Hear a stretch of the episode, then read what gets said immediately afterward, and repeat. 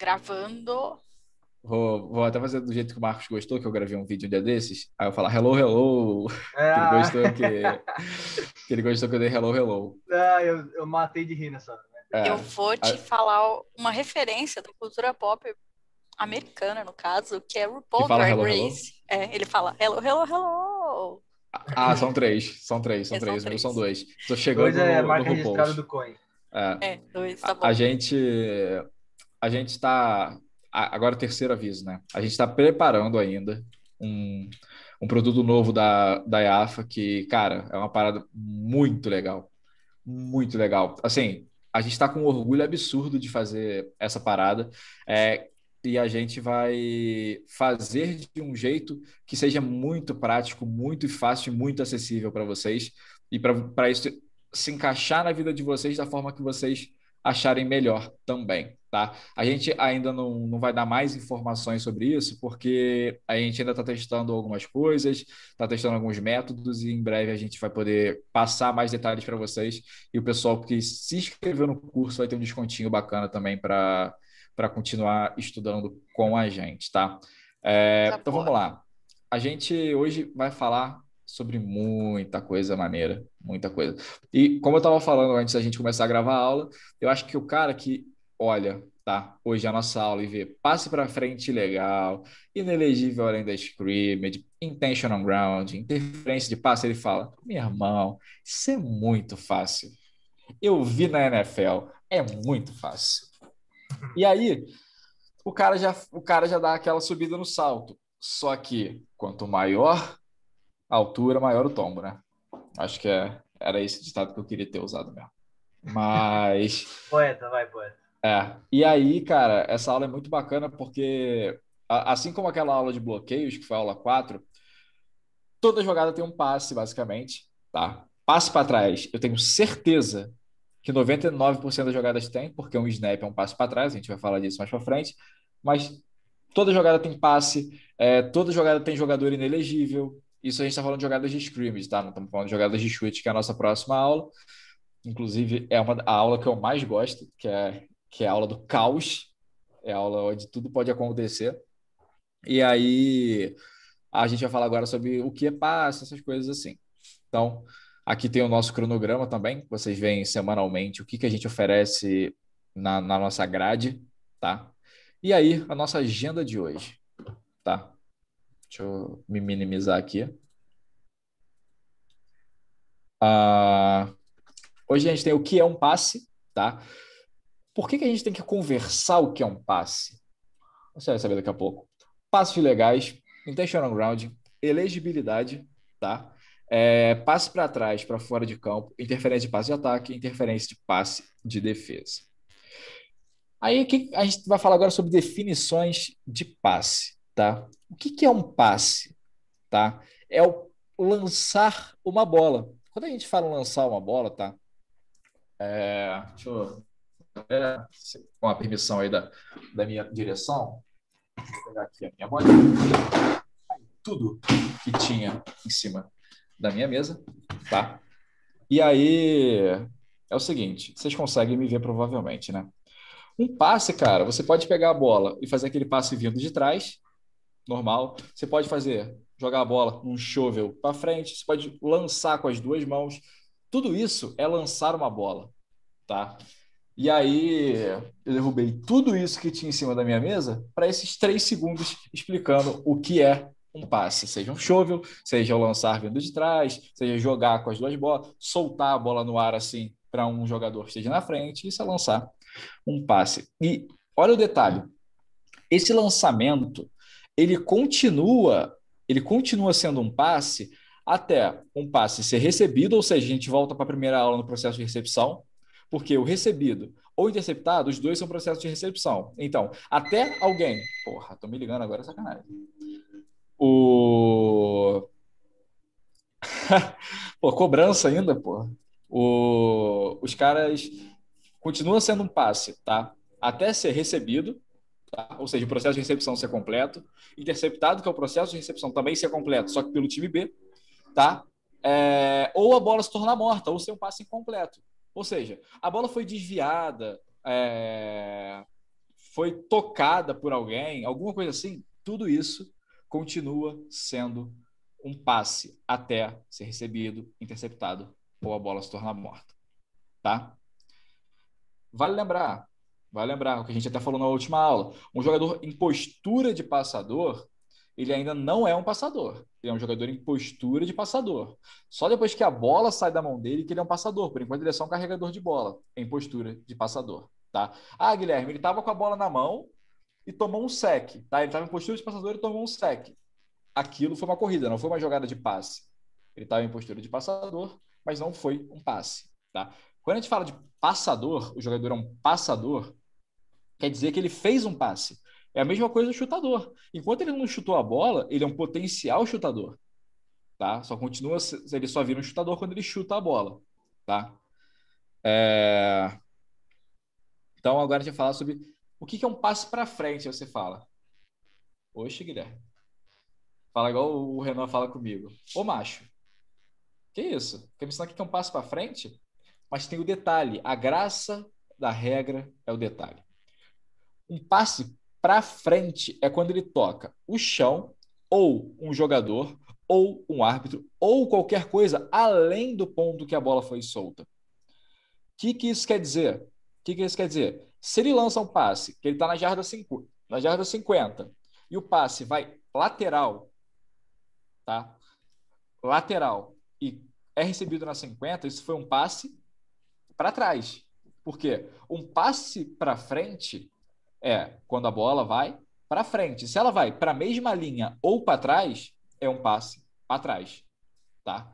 Isso é muito importante, ainda mais para os árbitros de linha, que são os caras que eles ficam que eles ficam, eles analisam se o passe foi para frente ou foi para trás, fazendo aquele soquinho, tá? Se o passe foi para frente ou foi para trás, isso é muito importante. E outra coisa, no conceito de quando em dúvida, se você tem uma dúvida se um passe foi para frente ou para trás, o passe foi para frente, tá?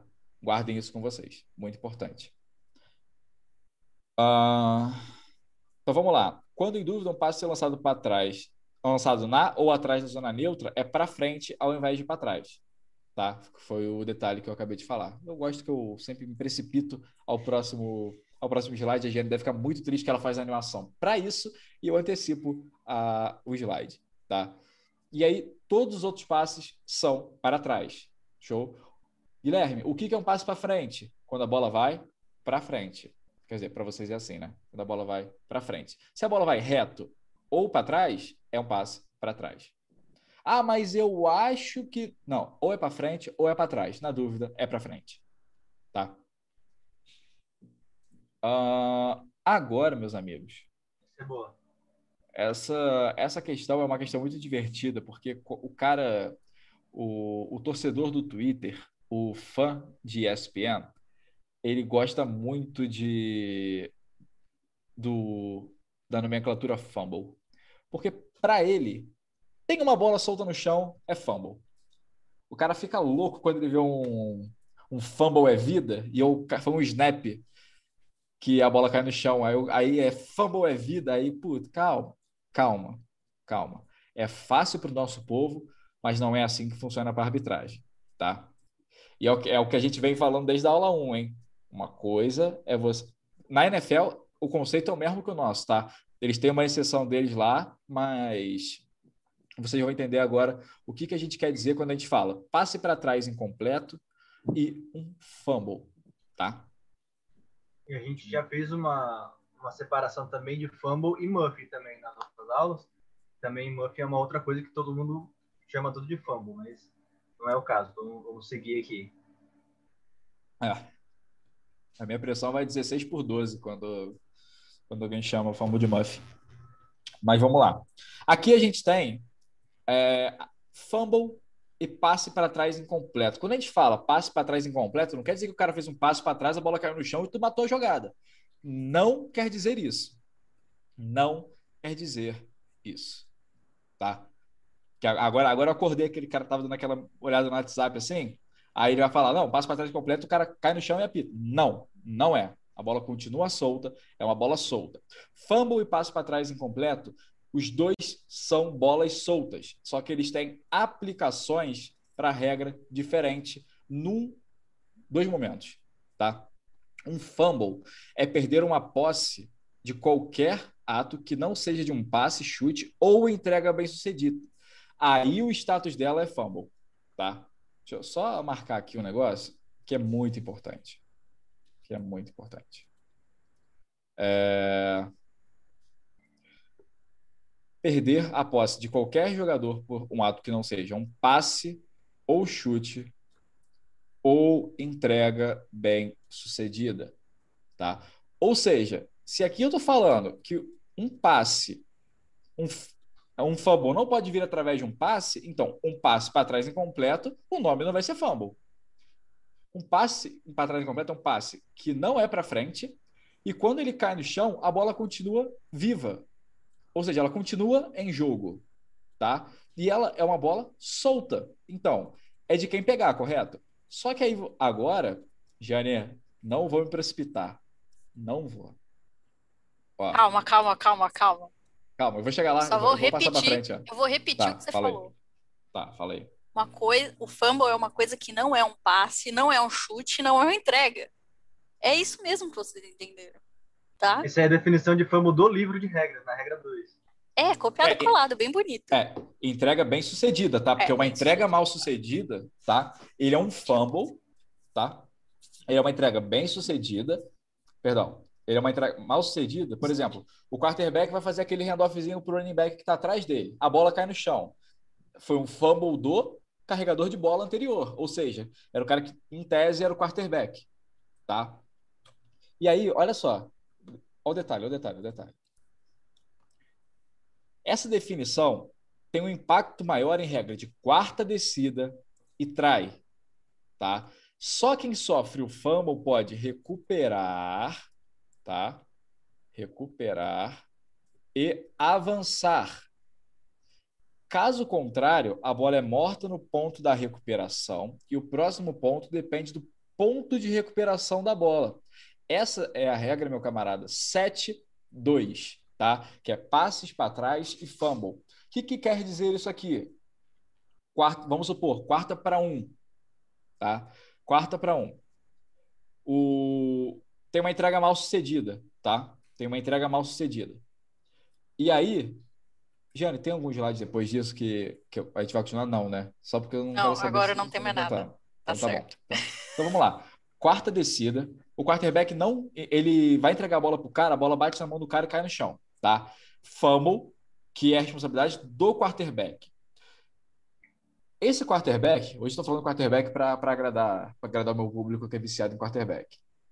O quarterback, ele pega a bola, avança e faz um touchdown.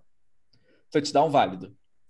Se ele tenta entregar a bola para esse cara, ela cai no chão e quem pega o carregador de bola, o carregador de bola, o running back, essa jogada está morta porque o responsável pelo fumble é o quarterback e aí a jogada está morta no ponto da recuperação. Aí, o que, que quer dizer que a gente vai saber qual é o próximo ponto dependendo da recuperação? Se for uma quarta descida, se a recuperação foi além do ponto do fumble, tá? Vou até usar aqui, aproveitar essa linha. Ó, o fumble foi nessa linha amarela, tá vendo? A gente tá, uou. Se a recuperação for a gente está indo nessa direção aqui, tá? Se a recuperação for atrás do ponto do fumble, aqui, a, o próximo ponto vai ser do ponto da recuperação. Se o ponto do fumble é aqui na linha amarela e a recuperação é além, a bola volta para o ponto do fumble, tá bom? E aí você tem que ver, depois da recuperação, se a bola já, se o ponto do fumble foi além da linha necessária e tal. Então, são coisas que vocês têm que ver também. É bom vocês também darem uma revisada na regra 2. O que a gente acabou de explicar é simples, tá? E vocês conseguem ver bastante coisa na. Vocês conseguem ver bastante coisa também no, no livro de regras, nos vídeos que a gente proporciona para vocês. Jane, eu não lembro qual vídeo que eu botei nesse aqui. Vai, vai dar sorte, vamos ver. Só, só para responder a pergunta também do Felipe rapidinho, que é uma pergunta boa, tá? Como identificar de quem é o fumble? o fumble é responsabilidade do último cara que teve a posse de bola. Então, se ele vai, se, ele, se o quarterback, né, como o exemplo que o Cohen deu, que tá com a bola na mão, e ele tentou fazer uma entrega de bola pro running back e, e caiu no chão a bola, então uhum. quem teve a posse por último foi o, foi o quarterback, então a responsabilidade é dele, tá? Eu só vou Não clicar tava aqui no... clicando no link? Ah, Cara, foi, mas ele foi pro meu. Ele foi pro meu. Como é que chama? Ele foi pro. Ah, tá. Show. É, Eu É. imaginei essa jogada. Só que eu não tinha colocado ela na Não. playlist. Mas não tem problema, não. Armando, isso não é um fumble. Ele perguntou, o snap feito no chute, o snap Ah, feito mas- no chute, o holder não consegue pegar a bola. Isso não é um fumble. Vamos lá. O snap, ele é por definição um passe para trás, ok? Uhum. E o- a gente acabou de ver que o fumble não pode ser é, causado por um passe para trás.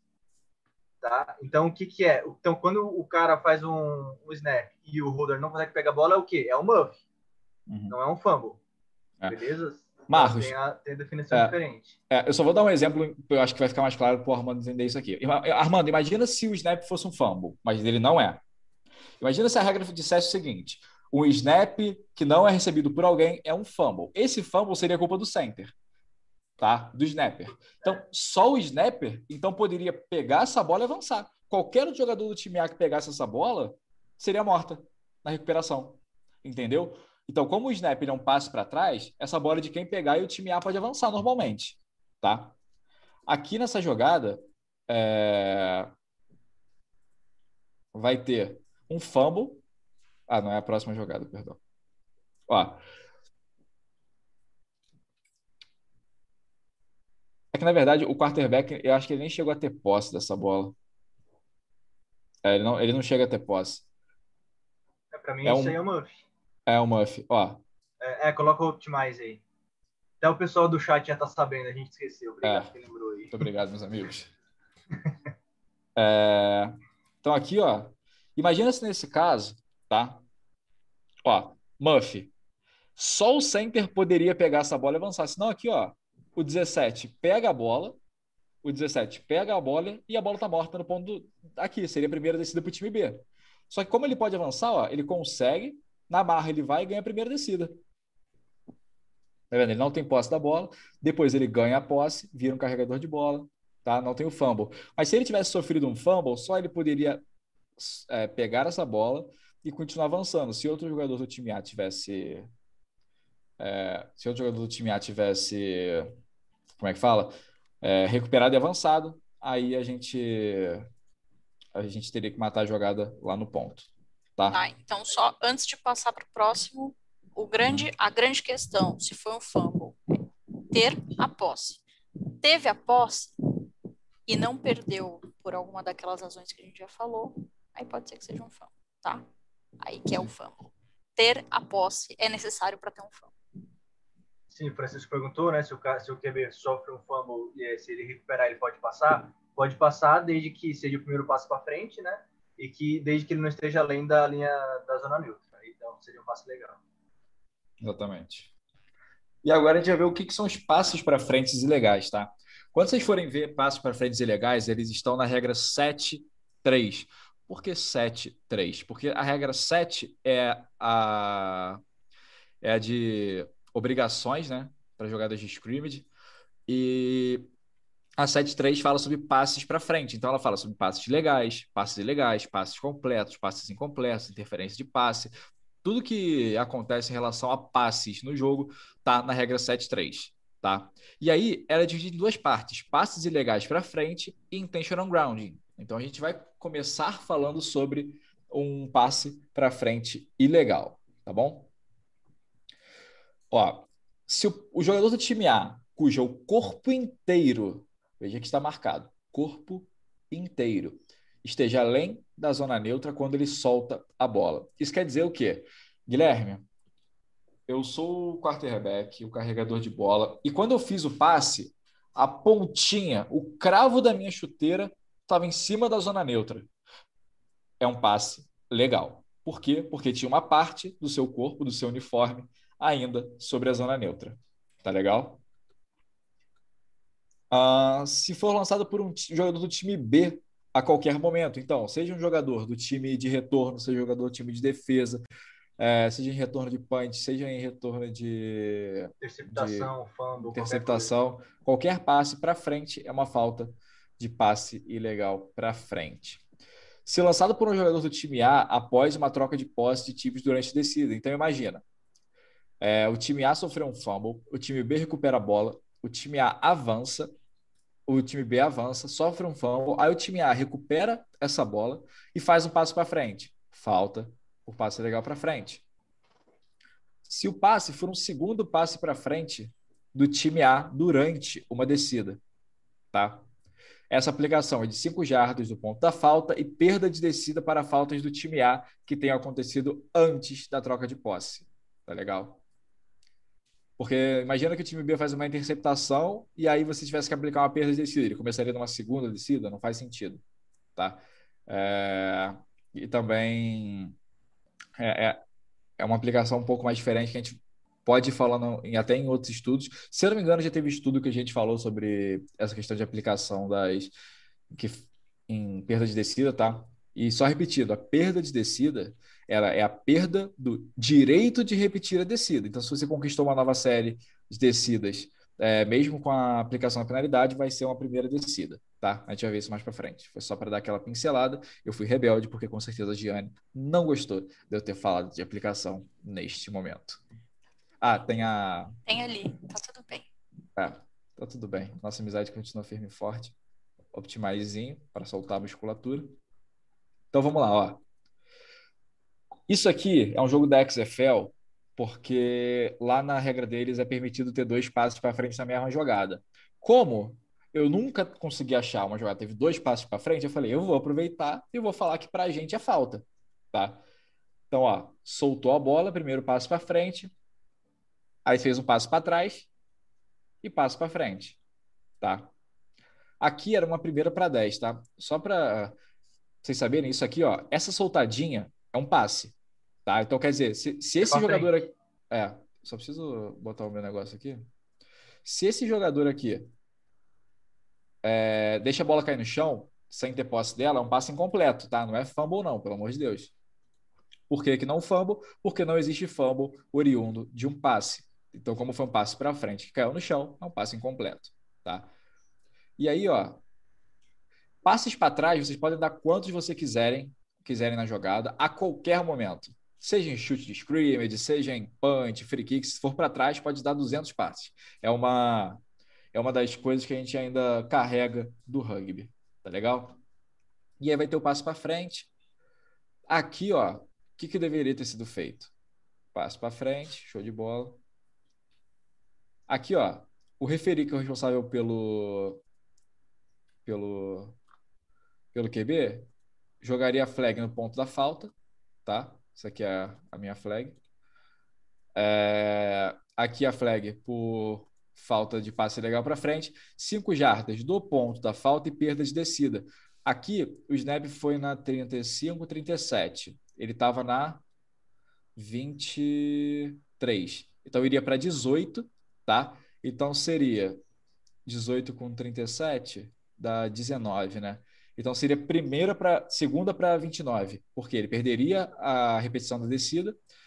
Como era a primeira, vira segunda, e como são cinco jardas, vai para 18, segunda para 19. Espero que minha conta esteja certa. Show? Aqui, quarterback está com a bola na mão. Ele cruza a zona neutra e faz um passe, tá? Então, aqui, ó. Aqui, ele cruzou completamente a zona neutra. A zona neutra é onde está o juiz lá em cima. É. Tá e essa, essa é a importância da gente guardar a zona neutra, tá? A zona neutra fica no meio. O quarterback, o quarterback. O, os árbitros eles ficam com a perna aberta e deixam a zona neutra no meio da perna deles, tá? Então aqui ele está guardando a zona neutra, esse cara passou. E aí ele volta para trás da zona neutra, só que quando ele cruza essa zona neutra, ela se desintegra tá? Ela se desintegra e aí, se ele passa a zona neutra e depois volta e faz um passe, é um passe ilegal para frente. Então, cinco jardas desse ponto daqui e a perda de descida, tá? Deixa eu ver qual era. Era uma segunda para um, vai virar uma segunda para cinco, porque ele lançou da zona neutra, né? Quer dizer, da, da linha necessária. Ele lançou jarda 1, né? Então seria terceira para seis aqui. Show? Deixa eu rodar mais um pouquinho jogadinha para vocês. Ele conquistou a primeira descida e voltou, tá ligado? É. Era só ele ter caído para frente. É.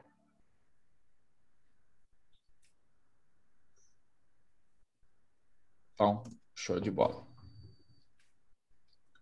Tirar o Optimize. Tô ficando craque nisso. Depois de seis aulas, já tô começando a pegar o ritmo. Ah, então, show de bola. E se o passe for para trás? Se o passe for para trás, para fora de campo, para conservar tempo, é um passe para trás ilegal. Isso acontece muito, cara. Assim, tipo, é... eu tô, eu recebi um passe e eu vou cair dentro de campo e o relógio vai parar, sabe? É, eu tô meio perto da lateral, mas não perto o suficiente para sair de campo. Eu vou faço um passe para trás. Só que esse passe sendo para conservar tempo é uma penalidade, tá? É, ele vai ser penalidade de 5 jardas do ponto da falta, perdas decididas se for falta do time A antes da troca de posse do time, e uma descida de scrimmage. Não é intentional grounding, tá? Por quê? Porque intentional grounding ele tem as suas especificações, e uma, uma delas é que o passe tem que ser para frente, a gente vai ver daqui a pouquinho. E o daqui a pouquinho é agora. Você vê se tem alguma coisa? Não, show de bola. Ah, e você bater a bola para trás também, para fora de campo, para conservar tempo, também é uma falta, só que eu não me engano agora a aplicação, acho que são 5 jardas também. Se alguém puder dar uma olhadinha depois aí para dar, dar aquele VAR na, na regra, eu vou ficar muito, muito feliz. Hum, e agora a gente vai falar sobre intentional grounding. Cara, o intentional grounding, a primeira coisa que você tem que saber é o seguinte: é... ela é muito parecida sim com a NFL, tá? Muito parecida. Inclusive a aplicação é a mesma, tá? Que é a perda de descida no ponto da falta. Só que uma coisa que é muito importante dizer para vocês: a NFL nunca foi 10 jardas do ponto da falta para trás. Eu não sei da onde a gente tirou isso.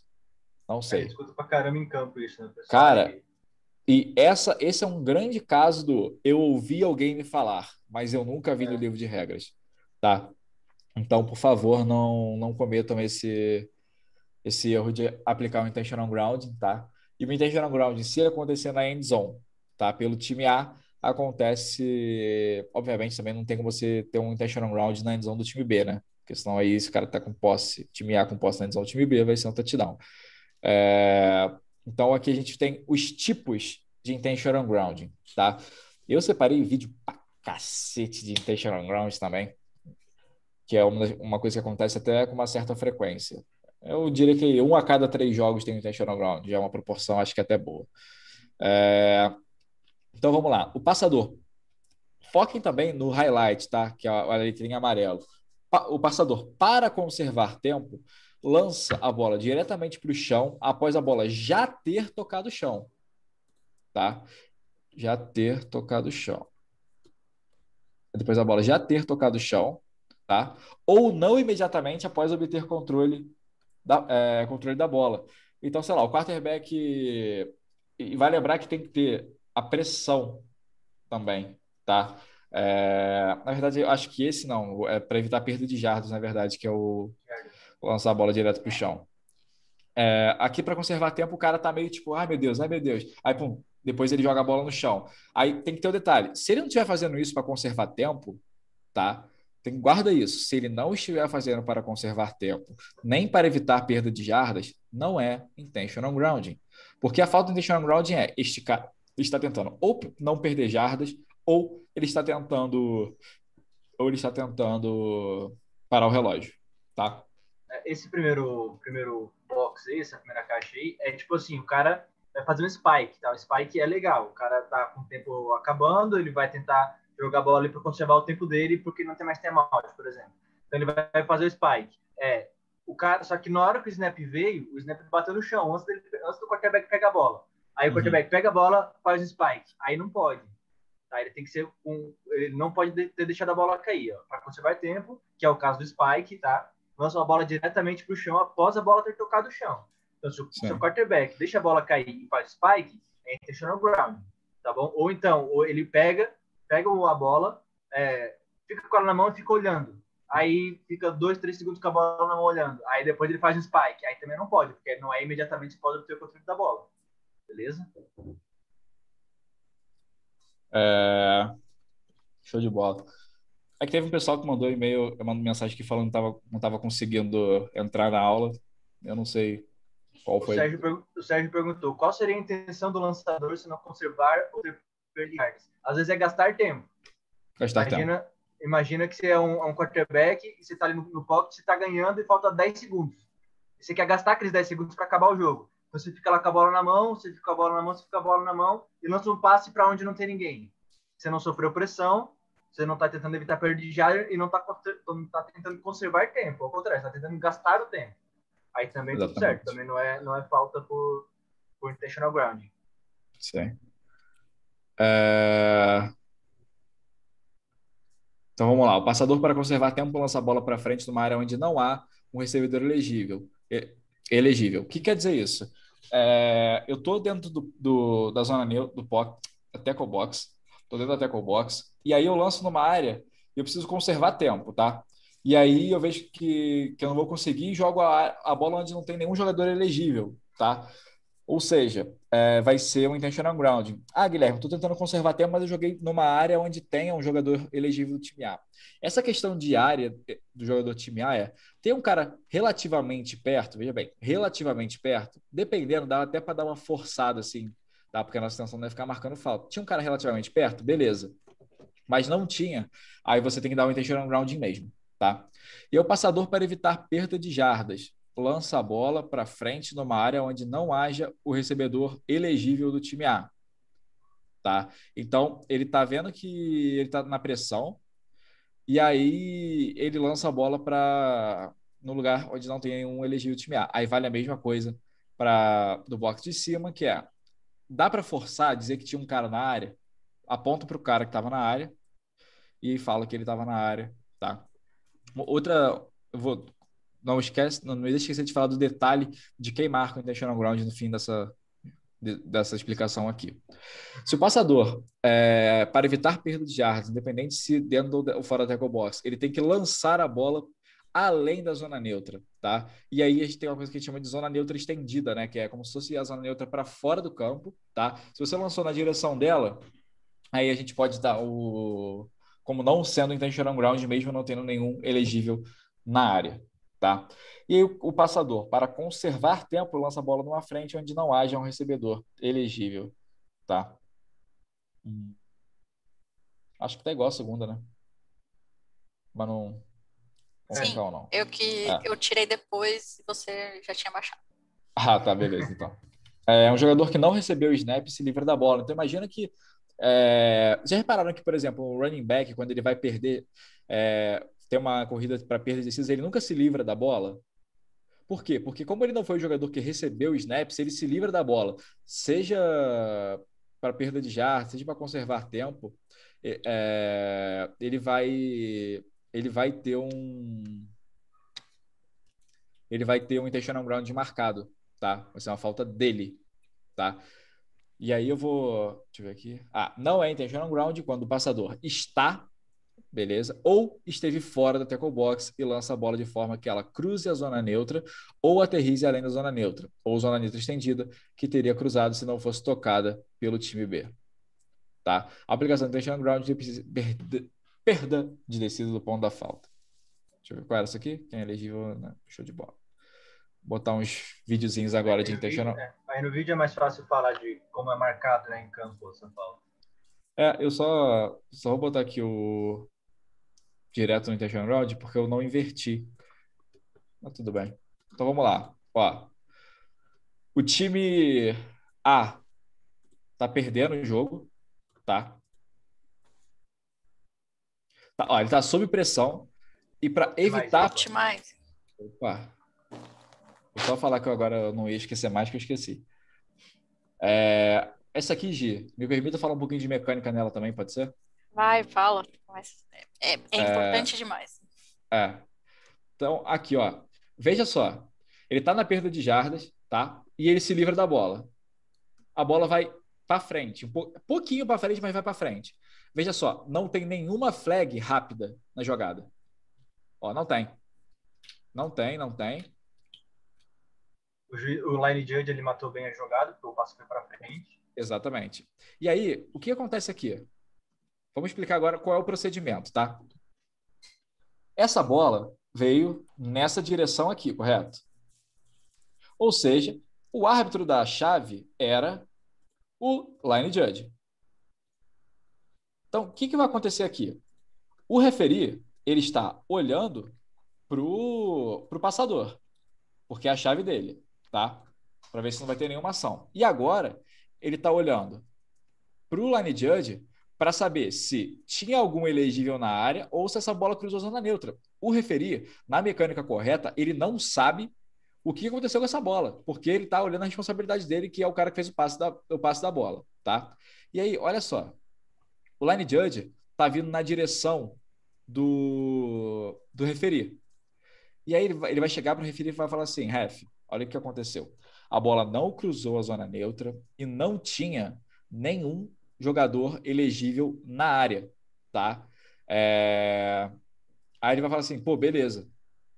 E aí o referi vai virar, vai soltar a flag no chão, ele não precisa jogar a flag para cima, porque nesse momento o estádio todo está olhando para ele, para ver qual decisão que ele vai tomar, tá? E aí o referi vai fazer o um anúncio. É... Intentional grounding, número 1, um, ataque. A penalidade aconteceu na endzone, o resultado da jogada é safety. Você pode falar, é, intentional grounding, não tinha nenhum jogador elegível na área, perda de do ponto da, da falta, o resultado da jogada depois da aplicação é um safety. Beleza? Então aqui vai ser um safety. E aí é sempre importante dizer. Agora vamos imaginar que esse jogador aqui, o 89, ó, o 89 está muito longe da área. Está muito longe da área, tá? Ele está pelo menos, pelo menos 10 jardas da bola. Para mim, isso é muito longe, não, não é área, tá? E se você procurar a definição do livro de área, não vai ter, tá? Então, vai um pouco do bom senso de cada um também. É... Imagina que esse cara aqui tivesse aqui, tá? E aí ele tivesse na área. Em vez do line judge ir até o referir, tá? Vamos supor que ele estava aqui.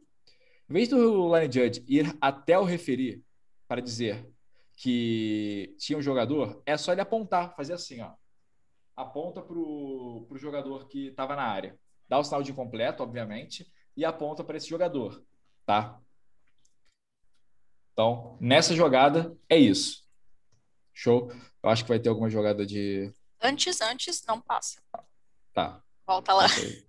Voltei. É, perguntaram se. Ah, é, sobre mecânica. O Linha tá ali, ele não devia ter jogado a flag?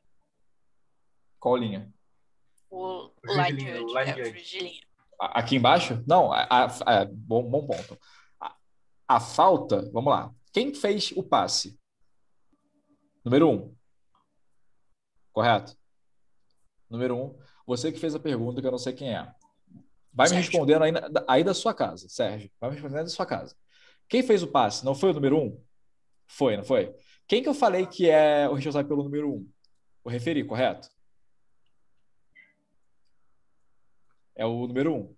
Se o responsável por ele é o referi, quem tem que marcar a falta dele é o referi.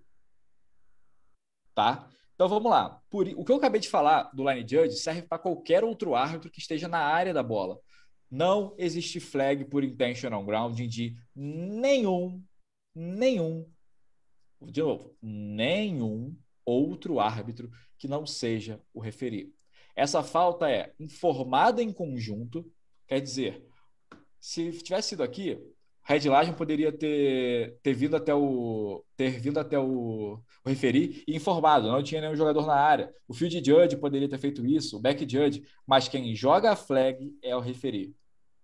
Se você for apitar e você vê que alguém jogou uma flag por intentional ground, você pega a flag, devolve. Se você for o referir, você pega a flag, devolve, você não balança a flag dele porque a falta é mantida, você só entrega a flag e fala: essa flag é minha, você só deveria ter me informado, tá?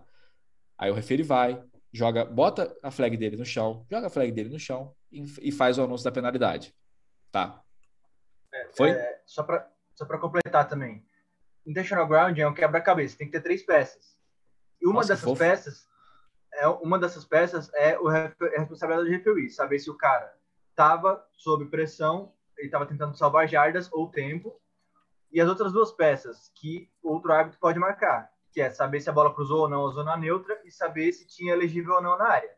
Então, não tem como só o line judge que viu essa, essas duas peças marcar a falta, porque ele precisa da informação do referi. E não tem só como referir marcar a falta, porque ele precisa da, da confirmação se o passe cruzou a zona neutra ou não e se tinha legível na área ou não. É por isso que, no, primeiro, ninguém joga a flag além do referir, como o Cohen falou, e segundo, não tem uma flag imediata após uh, o passe, porque os juízes têm que entrar em consenso e falar as três, as três coisas se encaixaram? Encaixaram. Então a falta, ele vai e joga a flag, não tem problema ser atrasada. É, ficou claro essa parte aí? Ficou claro? Sim, Bora. Show de bola, então. Então, agora nós acabamos de criar uma comunidade no Brasil que não marca Intentional Ground imediatamente. Então, aí, ó, jogo do Nordeste, do jeito que o Moisés gosta. Ah, eu pensei ó. nesse vídeo aí, ó. Nesse... Ah, não, não é esse não. Então, ó. Me enganei, me enganei. Ó, vamos lá. Aí, primeiro aqui, tem que estabelecer o que, que é a tackle box, tá? A tackle box, 5 jardas para cá, 5 jardas para cá. A gente tem que considerar o seguinte, ó. Nós, estamos, nós temos que contar que o snap aqui foi na hash mark da direita, tá? Então, é basicamente isso aqui, a tackle box, tá? Isso aqui é um desenho não oficial, pelo amor de Deus, hein? Ó, ele dá um passo para cá, dá um, ele volta para dentro, dá três passos para fora e para trás e joga a bola além da zona neutra para evitar a perda de jardas e conservar tempo também porque ele estava perdendo o jogo. Então eram os dois, tá? O que, que deveria ter sido feito aqui, ó? Quando ele faz esse passe, você pode ver, não há nenhum elegível do time A nessa área. Por quê? O que tinha na área? 70, 78. Esse cara aqui, ele era um elegível, mas ele estava muito longe. Então aqui, o, o Line Judge deveria ter dado sinal de incompleto, sinal de incompleto. Aí ele deveria ter ido até o referir e ter falado: referir, o passe cruzou a zona neutra, mas não tinha nenhum elegível na área. E aí o cara falar: pô, beleza, ele estava dentro da tackle box, ele fez isso para evitar a perda de jardas, então é intentional grounding. Tá? Ok aí? E aí, depois que ele teve essa conversa toda, joga flag, o referi joga flag no chão e dá o anúncio da penalidade. Show? Chegou uma pergunta interessante aqui, que é se o jogador do time B intercepta essa, é, esse passe que foi feito seguindo uhum. toda, toda, toda a regra do intentional ground. O que, que uhum. acontece? Intentional ground. Vocês podem ver que em nenhum lugar diz que para ser intentional ground tem que ser passe incompleto. Correto? Então, se eu sou quarterback, eu tô dentro. Olha que situação louca, tá? Talvez, se vocês marcarem essa penalidade, vocês vão sair no carro da polícia, tendo que voltar para casa escoltado, coisa assim. Mas pelo menos vai estar com a consciência em dia. Imagina que eu sou quarterback, tá? Eu vou até voltar no, na outra, que eu acho que seria mais interessante. É tá? É dele mesmo, a, a pergunta. Então, tô aqui na endzone, tá? Vamos imaginar que o placar tá 21 a 20 para o time A, tá? Então aqui tá 21 e aqui tá 20 para o time B, tá? Falta 4 segundos para acabar o jogo, tá? E estamos aqui, ó na pressão. Aí esse cara faz um passe aqui. Não tem nenhum elegível na área, tá? Desconsidera esse cara aqui, tá?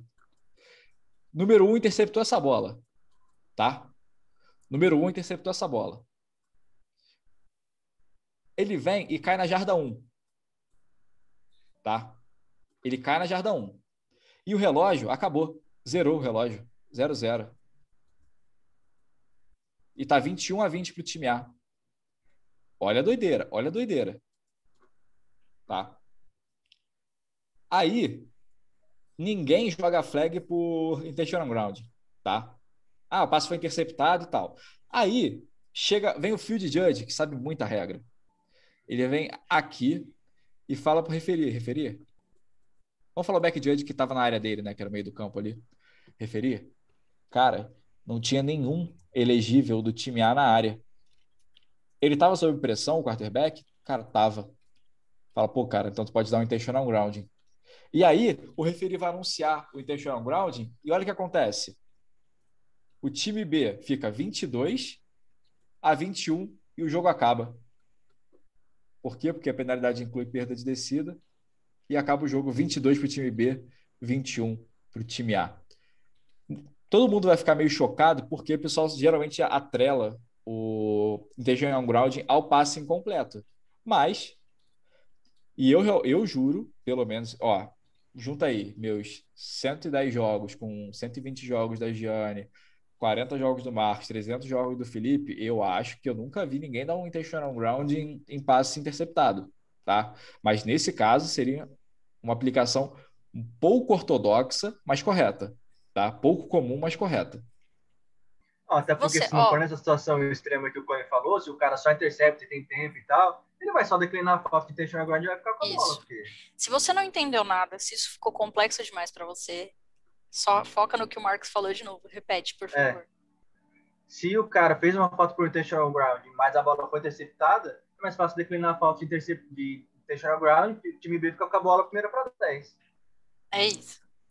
Se não entendeu nada, tudo bem. Não tem problema. O Guilherme deu uma... Não maneirou nem um pouco agora. Ele não, não, não, com... não, não, peraí. Não foi, Guilherme, não foi tão difícil Guilherme... Não, não é difícil, mas é complexo. É, é complexo, então, é complexo. entende o, o em, considere entendido se você entendeu o que o Marcos falou agora. É, talvez, talvez uma galera tenha só ficado assim, tipo, por que, que eu vou sair no carro da polícia? Relaxa. Depois tá você ver de novo, você vai entender que, vai, que é bem tranquilo. Então, essa jogada aqui também foi. É, não, essa do Coin foi de explodimento, mas é, é, como ele é. falou, é situação extrema mesmo. Vamos lá. O cara faz o rollout, corre para fora e lança além da zona neutra. Então vamos ver aonde que era a tackle box dele aqui. Cadê o homem de meio de linha? Para cá, 5.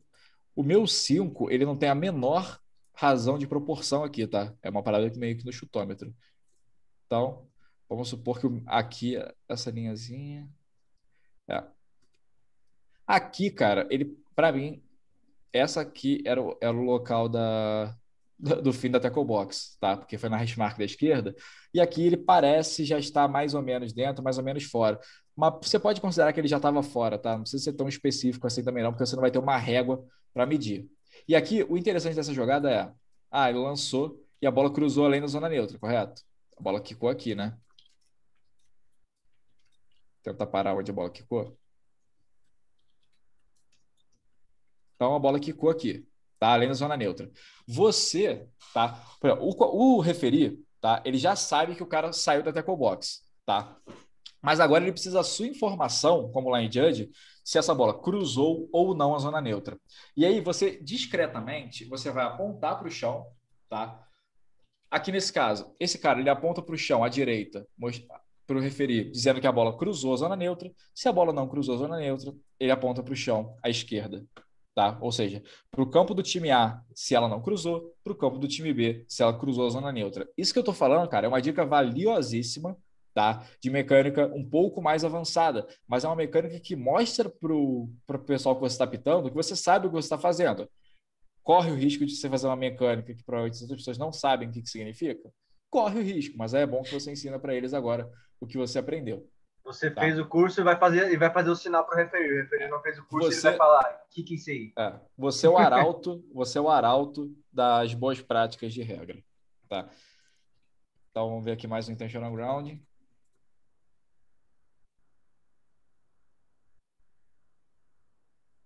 Ah, boa, boa situação aqui, ó. Vamos lá. Aqui é uma jogada que ela tá no, quase no meio, né, da, do campo. E aí, ó, ele sai da tackle box, tá? Só que ele volta um pouco mais para dentro. Quando o jogador sai da tackle box, a tackle box se desintegra. Então, se ele voltar para dentro depois jogar a bola para fora, tá? E aí você pode ver que ela cruza a zona neutra estendida, basicamente, tá? Porque a bola sai aqui é a zona neutra, né? E ela sai aqui, a gente considera que ela cruzou a zona neutra, tá? Então não foi intentional ground nessa jogada. Repete as etapas. Não foi intentional grounding, por quê? Tá, vamos lá. A gente tem aqui cinco jardas para cá. Se bem que nessa, nessa minha proporção de, te, de tackle box, eu acho que vai ser intentional grounding sim, mas tudo bem. Então, ó. Ah, não, mas ele sai bastante aqui. Aqui, ó. Olha, olha onde ele vem, tá? E como foi aqui, então, para mim, ele sai da tackle box, só que ele volta para um lugar onde, em tese, teria a tackle box. Só que se a bola sai da tackle box, que foi o que aconteceu, e depois ele volta para dentro da tackle box, a tackle box desaparece, ela não existe mais. Então, só dele cruzar a bola além da zona neutra, já valeu. Tá?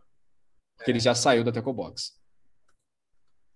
Lembra que para não, não ser intentional ground, né? Sair da tackle box, lançar além da zona neutra, ou ter um elegível na área. Exatamente. Ou, ou os dois, né? Um elegível na área ah, e cruzar a zona né? neutra.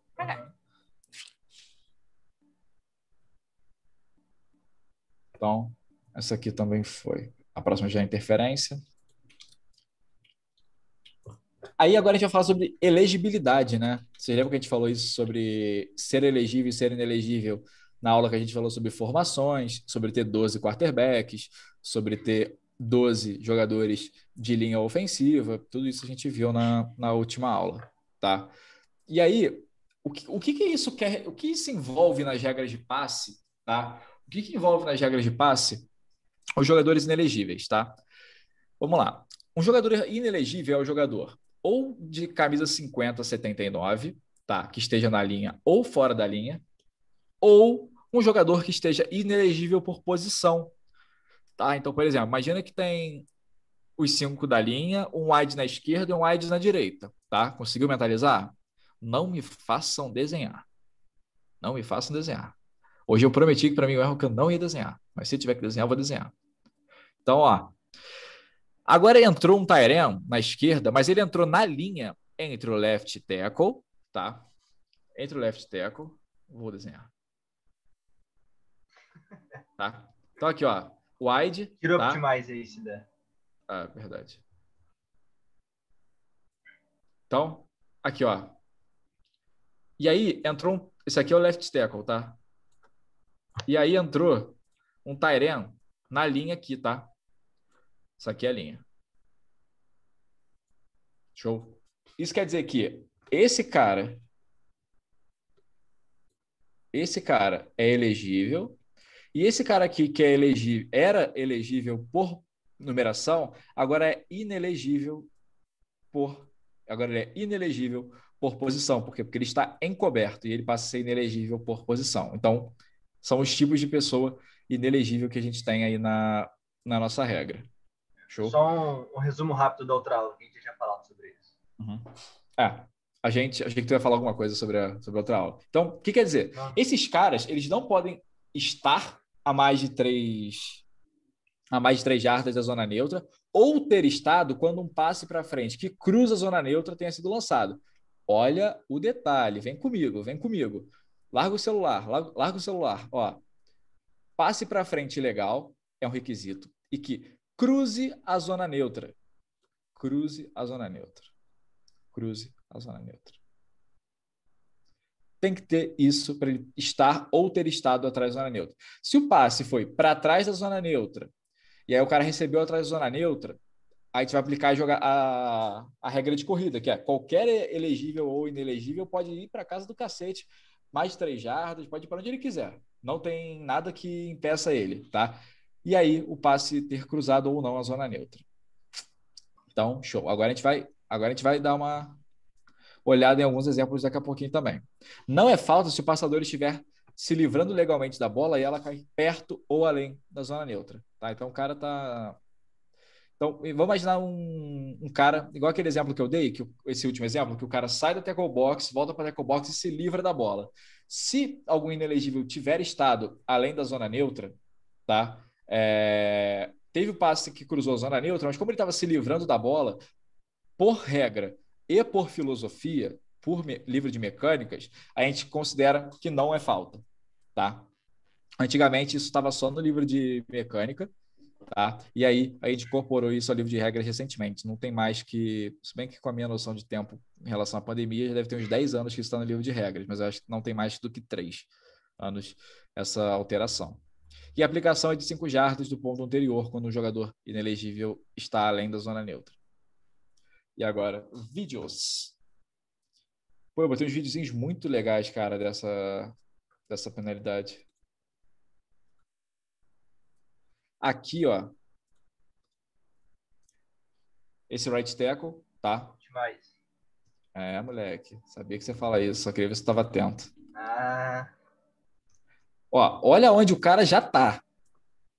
Olha onde o cara já tá. E aí tem o passe que cruza a zona neutra, tá? Ou seja, ele está ou esteve, só que olha o seguinte, ele está ou esteve, só que isso aqui ainda não é uma jogada de passe, por enquanto é uma jogada de corrida, tá?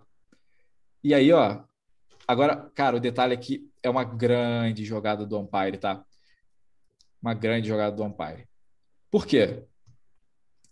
Ele, até ele toma um susto. Ó, a jogada desenvolveu, tá?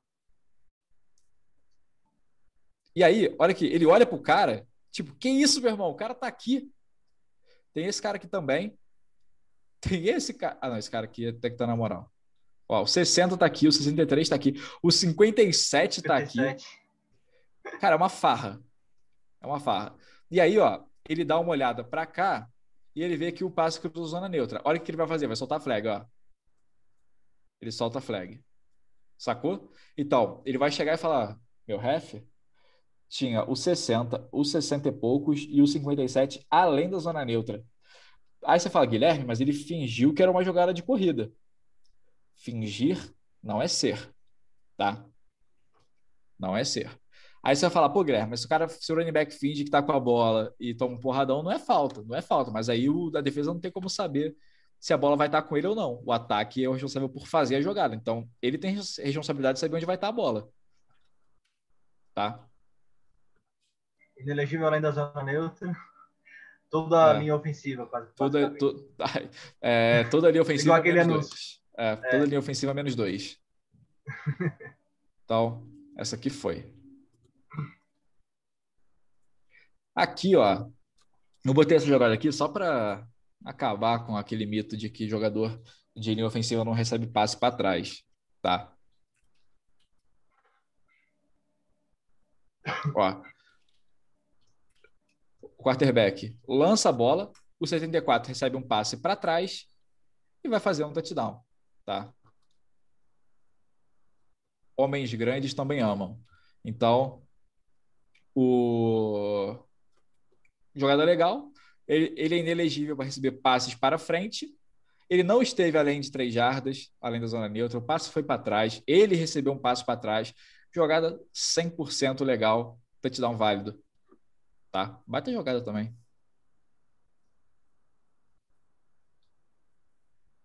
Show, beleza.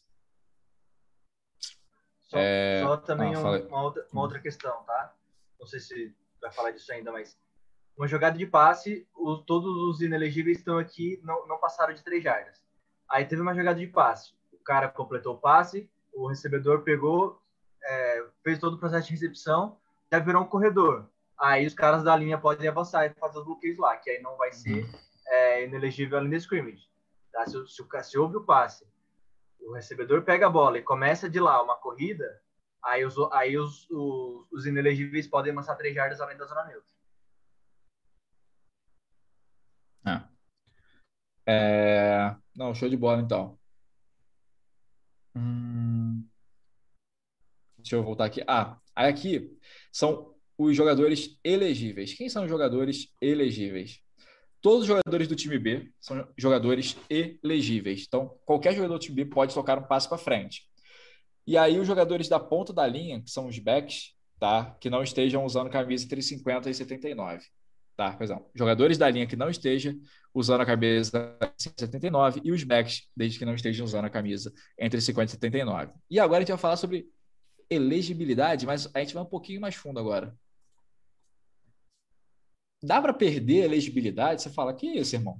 O cara ele é elegível e deixa de ser elegível, agora a gente vai entrar no fantástico mundo de perder a elegibilidade e recuperar a elegibilidade. Show? Veja, é recuperar elegibilidade, não ganhar elegibilidade. Exato. O cara só não, pode é, ser elegível. É, dá para dá pra ele ah, ganhar. não, dá né? para ganhar. É, tá certo, tá certo. É. É. Então vai, é que essa parte não é sobre o ganhar. É verdade, é verdade. Calma, vai no slide. É. Vai, vai. É. Nenhum recebedor elegível do ataque que saia de campo. Então vamos lá. O wide saiu de campo e retornou para dentro de campo. Ele não pode tocar passe para frente legal até que ele seja tocado por um adversário, tá? Ou árbitro também, se eu não me engano. Se não me falha a memória, árbitro também. Sim, mas eu tirei, é. eu omiti essa ah, parte. Sim, sim, sim. Aí.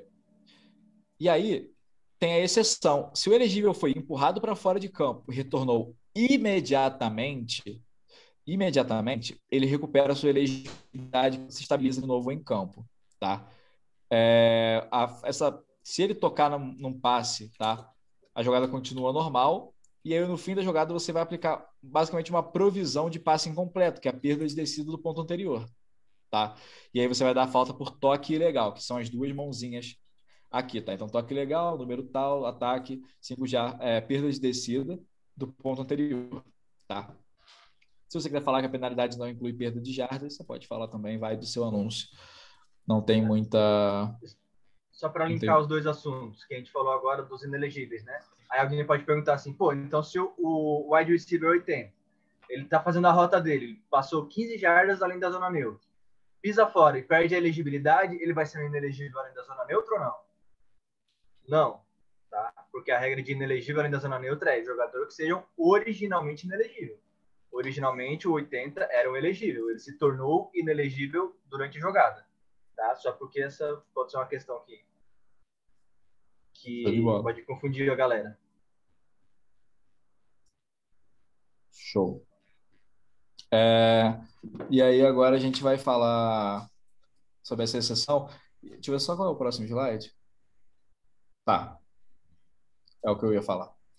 Dá para recuperar a elegibilidade ganhar a elegibilidade. Então, quando um jogador do time B ou um árbitro toca a bola, todos os jogadores são elegíveis para tocar um passe pelo restante da descida. Tá? Esse é um detalhe muito importante. Então, vamos lá. É, vamos pensar o seguinte: um jogador elegível sai de campo, tá? Por vontade própria, tá? E aí ele volta para dentro de campo e quando ele volta para dentro de campo, alguém desvia o passe. Ele pode tocar a bola? Pode, porque ele recuperou a elegibilidade. Alguém do time B, tá? Aí vamos supor, o passe foi feito, o jogador na linha desvia o passe, aí o wide sai de campo e volta. Ele pode tocar na bola? Pode, porque quando um jogador do time B toca a bola, eles todos no campo se tornam elegíveis para tocar na bola durante toda a descida. Show? Toda a descida. E o toque legal, jogadores originalmente inelegíveis, ou seja, os 50 79, tá? Não podem tocar intencionalmente um passo para frente até que ele tenha sido tocado por um adversário. E aí essa penalidade são 5 jardas do ponto anterior. É a regra 7.3.11. Veja o destaque, meus amigos, que é o seguinte. Tocar intencionalmente a bola. Intencionalmente. Guilherme, o quarterback fez um passe, resvalou na cabeça do guarde. É falta? Não. Não é falta. Mas se, por exemplo, eu, o jogador inelegível, a bola. Eu tenho até um vídeo disso, não sei porque eu não coloquei. Mas ele vai. Vai ter o, passe, e aí a bola bate no próprio wide. Depois o, o jogador inelegível toca essa bola intencionalmente, 5 jardas do ponto anterior. Show? Agora vai começar o pagode, hein? Agora vai começar. Qual foi o vídeo de toque legal que eu. Tem dois, na real. Então, mas bota aí. Tinha, é. enfim. Vai, vai de clique. Ah, isso aqui é uma. Ah, não, peraí. Deixa eu só mostrar esse vídeo. Que ele ficou fora de ordem aqui, que ele é muito legal. E vai, eu acho que vai esclarecer muita relação também do inelegível além da zona neutra, tá? Sai. Ah, porque é do. Esquece o para nós. Já tava, pô. Eu não esqueci, não. Isso. Vamos lá. É... Show de bola. A gente tem aqui a formação 3 wide lá em cima, tá? Olha só. A zona neutra é a jarda 40. Essa jogada é esteticamente perfeita, tá? Veja só. O inelegível aqui tá na jarda 36. Então ele tá a 4 jardas da zona neutra, correto? Aí você fala, inelegível na elite scrimmage. Não, não. Olha aqui, o passe não cruza a zona neutra. Tá? Esse jogador pega a bola antes de cruzar a zona neutra. Então, a, a bola, se vocês forem na definição, ela não cruza a zona neutra quando ela toca qualquer coisa atrás da zona neutra, seja um jogador, seja um árbitro, seja o chão, tá? Então aqui, por exemplo, ele fez um passe, bateu nas costas do OL, tá? e subiu, ela não cruzou zona neutra, se foi atrás da zona neutra. E um passe sendo desviado até três jardas, além da zona neutra, ele é considerado não tendo cruzado a zona neutra, tá? Então, isso é bem importante vocês terem em mente também. Então, Guilherme, então quer dizer que o cara faz um screen e o screen foi recebido atrás da zona neutra ou desviado atrás da zona neutra, aplicam-se as previsões de corrida mesmo. Qualquer um pode avançar mais de três jardas. Tá? Isso é muito comum em jogadas de screen como essa. Tá? Ok para vocês?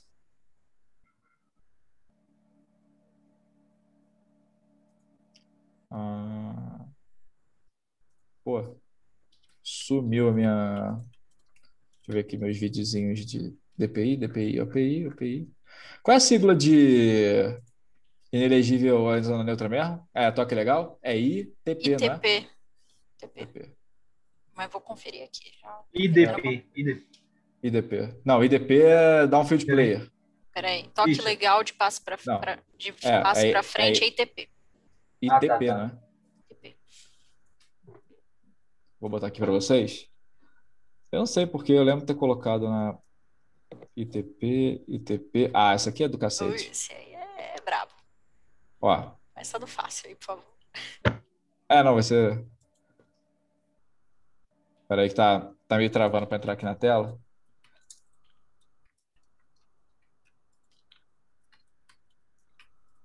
Vamos lá.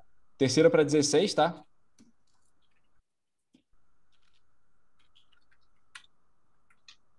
Ó. A bola vai bater no jogador do time A. E aí o 75 vai e agarra a bola. Ah, é. Uhum. Então, de novo, para você que ficou em dúvida. Ó.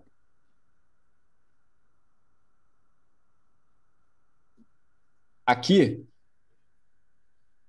toca um jogador do time A, tá? E a bola sobe. E aí o 75 pega a bola e cai no chão. Essa bola tocou em algum jogador do time B? Não. Tocou no árbitro? Não. Então, a gente não pode considerar que esse jogador do time A ganhou elegibilidade. Então, aqui seria uma, um toque legal, cinco jardas do ponto anterior. Show de bola? Show. Agora eu posso voltar para o nosso percurso normal. Eu jurava que eu tinha colocado essa bola na. Beleza.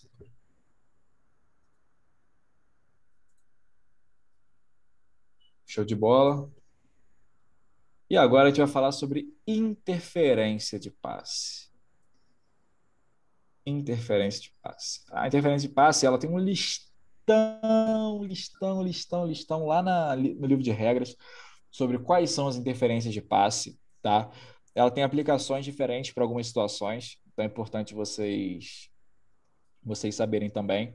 É... E a gente vai falar aqui, obviamente. E no livro de mecânica também tem algumas coisas relacionadas à interferência de passe, que são os tipos de interferência de passe que a gente colocou aqui também, tá? O que você precisa saber sobre interferência de passe? Primeiro, só se aplica em passes que cruzam a zona neutra. A mesma, a mesma coisa que eu falei agora há pouco, tá? Do cara receber um passe atrás da zona neutra ou desviar em alguém é, na zona neutra, isso precisa, não pode ter acontecido para ter uma interferência de passe, tá? é necessário que haja contato físico. Ah, Guilherme, eu fiquei com a mão assim na cara do, do corner, mas nunca encostei nele. Não é interferência de passe. E após o passe ser tocado, qualquer jogador pode executar um bloqueio legal durante o resto do voo do passe. Não pode acontecer, tá? O, ah, a bola foi desviada, tá valendo tudo. Não, se você der um bloqueio legal pelo lado cego, continua sendo um bloqueio legal pelo lado cego, tá? Vamos, a não ser que seja num cara que esteja para pegar o passe, mas aí não, não conta com a sorte, não. Qualquer outro contato intencional antes do recebedor do passe é evidência de que o contato está desconsiderando e a bola, portanto, é ilegal. Interferência do passe de ataque. Tá? É um contato do jogador do time A, além da zona neutra, que ele interfere com o jogador do time B durante uma jogada de passe legal para frente, que o passe cruza a zona neutra tá? E é, é responsabilidade do jogador de ataque evitar os adversários. Por quê? Quem sabe o desenho da jogada é o time A. Então, ele é o responsável por evitar os contatos nessa jogada. Vai lembrar que é um contato intencional, tá? Intencional. Porque se foi sem querer, e você sabe quando é sem querer, você vai você vai dar, você não dá espaço se ele foi se ele foi sem querer. Tá? Então aqui a gente tem alguns tipos de interferência de passe, tá? Alguns, vamos dizer, algumas raças de, de interferência de passe. É, alguns tipos, né? É. é. os tipos de interferência de passe, as castas de interferência de passe. Vamos lá, empurrar. É, ele inicia um contato com o defensor empurrando para criar uma separação. Geralmente é aquela rota. Não, veja que eu digo, geralmente, não sempre, tá? Que o jogador ele vai fazer aquela rota gancho, na hora de fazer o gancho, ele empurra o cara para ter a separação. Por mais que seja um pouquinho de separação, se ele conseguiu ter uma separação para receber um passe, é uma interferência de passe de ataque atropelar um defensor que está estabelecido em campo. Então, o cara tá. O, sei lá, tem um linebacker, estou dando exemplos, tá? Não quer dizer que só esse tipo de coisa que acontece.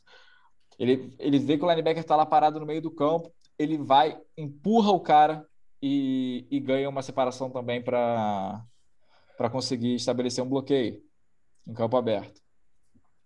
Antes do passe ser lançado, um bloqueio que ocorra no, em campo aberto, tá? Depois do passe ser lançado, o bloqueio ocorra downfield de mais 20 jardas ou mais se o passe for atrasado para onde a bola foi lançada, tá? Então você vai bloquear um cara que vai, vai fazer uma interferência. É, o cara bloqueou, tá? Então vai ser uma interferência de passe. E o pick-off, né? Que é o, é o que a gente chama de pick play, tá? Que é quando o defensor ele tá tentando cobrir um recebedor e aí vem um outro cara e tipo um X, tá? E aí tem a falta por por interferência de passe, porque vai criar uma separação injusta do jogador do time A com o jogador do time B. Uou, eu mostro primeiro, Gianni, produção. Eu mostro primeiro as OPIs ou mostro o próximo slide? Mostra o próximo slide, depois mostra. Show de e aí a gente já separa se é ou se não é. Tá, e não é interferência de passe quando, após o snap, um jogador inelegível do time A imediatamente avança e faz contato com o adversário em um ponto não mais que uma uma jarda além da zona neutra. E mantenha o contato por não mais do que três jardas, tá? Porque também, se for além disso e o passe for além da zona neutra, aí você vai ter um problema com um, além de interferência de passe, você vai ter um problema com um inelegível além da linha de scrimmage, tá? Aí você fala, Guilherme, e se o passe for atrás da zona neutra? Se for atrás da zona neutra, não tem e, é, inelegível em campo aberto e não vai ter interferência de passe, porque uma das obrigações é a bola cruzar a zona neutra. Quando dois ou mais jogadores elegíveis, ou seja, um elegível do time A, um elegível do time B, ou seja, qualquer jogador do time B, estão tentando fazer uma tentativa simultânea e legítima de alcançar a bola, é, ou para alcançar a bola, seja para bater o passe, seja para receber o passe, eles são elegíveis e os dois têm direitos iguais à bola, tá? O pessoal fala, ah, porque o ataque tem muita vantagem contra a defesa. Tem muita vantagem que ele joga de frente e a defesa joga de costas, né? Mas pela regra eles têm os direitos iguais à bola, tá? Todas as faltas por interferência de passe de ataque são 15 jardas do ponto anterior, a não ser que seja aplicada metade da distância para o gol, tá? Para faltas do time A. Faltas do time A. Beleza? Então, vamos ver uns videozinhos de interferência de passe de ataque. Então, vamos lá. O que, que tem aqui? Jogo do Marcos, porra. Vocês acharam que não ia ter coisa do jogo do Marcos? Tem que meter o Optimize, né? Já tava Optimize, Ei. inclusive. Já tava, já tava. Fazer um quadro dentro das aulas. Jogo do Marcos, é. vai. É, podia colocar num, é um selinho, né? Jogo do Marcos. A gente analisou tanto o jogo do Marcos, e é. tantas, é. né? Deu, deu, rendeu muito. Sim. Esse aqui é um tipo de jogada que tem o bloqueio. Veja só. O passe foi lançado, ele vai com certeza cruzar na zona neutra, e aí esse jogador. Pera aí que eu vou ter que botar o meu. E aí, esse jogador. E aí, esse jogador aqui, ele realiza um bloqueio. Está vendo que ele está criando uma separação com que esse jogador não possa chegar para jogar a bola junto com o, com o recebedor? E aí, ó, interferência de passe, tá? Deveria ter sido marcado a interferência. Show? Acho que tem até replay. Ó. Ó. Fez o bloqueio, criou a separação, interferência de passe. Tá? Aqui poderia ter tido ajuda do back judge, tá? Nessa jogada, não só do, do Deep Wing, que estava até batido na, na jogada. Primeiro jogo do nosso parceiro, né? Então não dá para para cobrar muita coisa, não. Mas teve a falta por interferência de passe. Aqui. Vamos ver.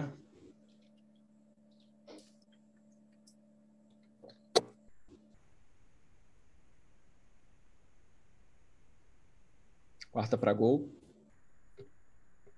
Jogada para ganhar o jogo, hein? Ó, vamos, vamos rever aqui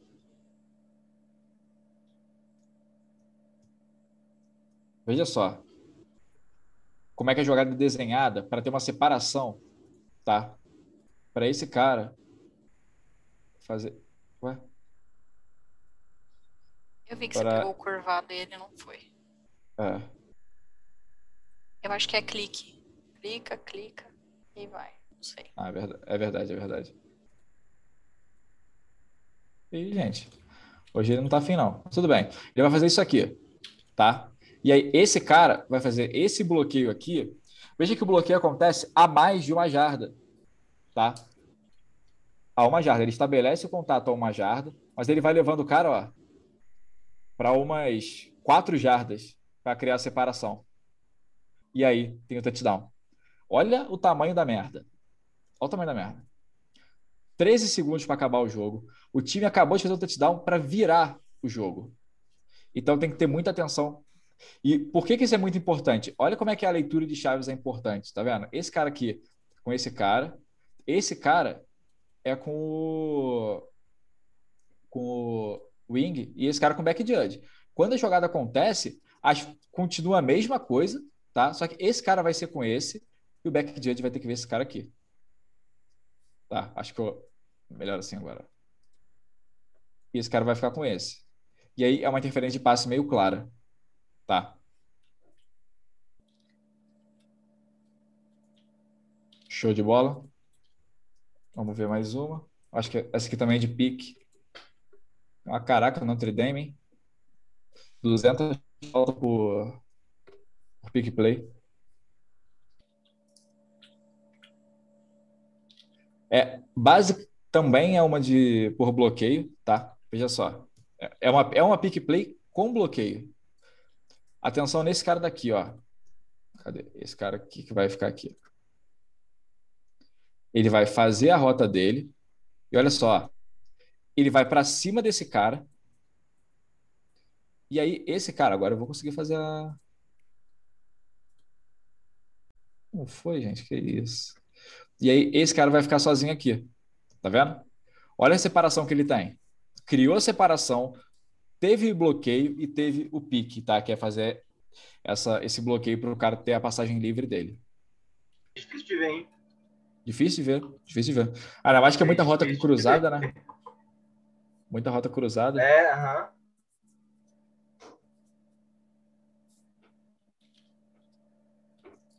E aí, aplicação da interferência de passe. Para a próxima? Beleza, aí já é interferência de passe de defesa. E agora, amigos, interferência de passe de defesa, tá?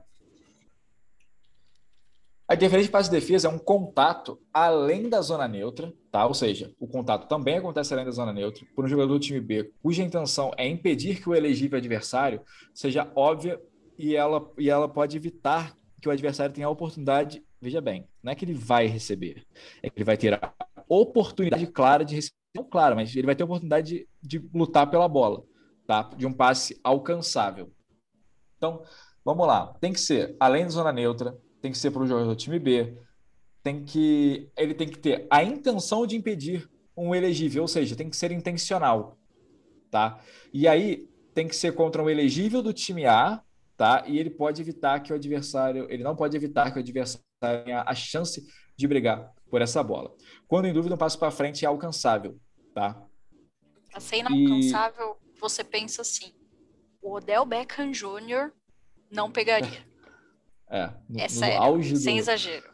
No auge dele, não pegaria. É, ele na melhor fase, naquele catch absurdo que ele faz com uma mão de costas, com 5 metros de extensão de braço, tá? Nessas condições, Exatamente. se ele não consegue pegar, aí você considera que é inelegível. Tem que ser uma coisa absurda. É, inelegível não, inalcançável. Tem que ser uma coisa absurda. É, e uma coisa que a gente tem tentado parar de fazer é quando tem uma jogada que tem contato, tá? E aí o passe é meio inalcançável, fazer o sinal de inalcançável, tá? Porque você diz assim, cara, teve uma falta aqui, só que eu não vou marcar porque o passe foi inalcançável. Então é só você dar o passe incompleto, tá? Não precisa ficar justificando que o passe foi inalcançável. Inalcançável, inalcançável, não vai marcar penalidade, tá? Não precisa sinalizar isso não.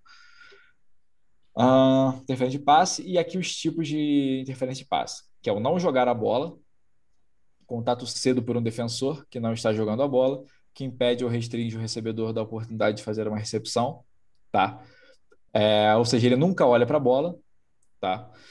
Atropelar um adversário, que é aquela conhecida até do teve Saints e Rams, que tirou o Rams, o Saints do Super Bowl, graças a Deus.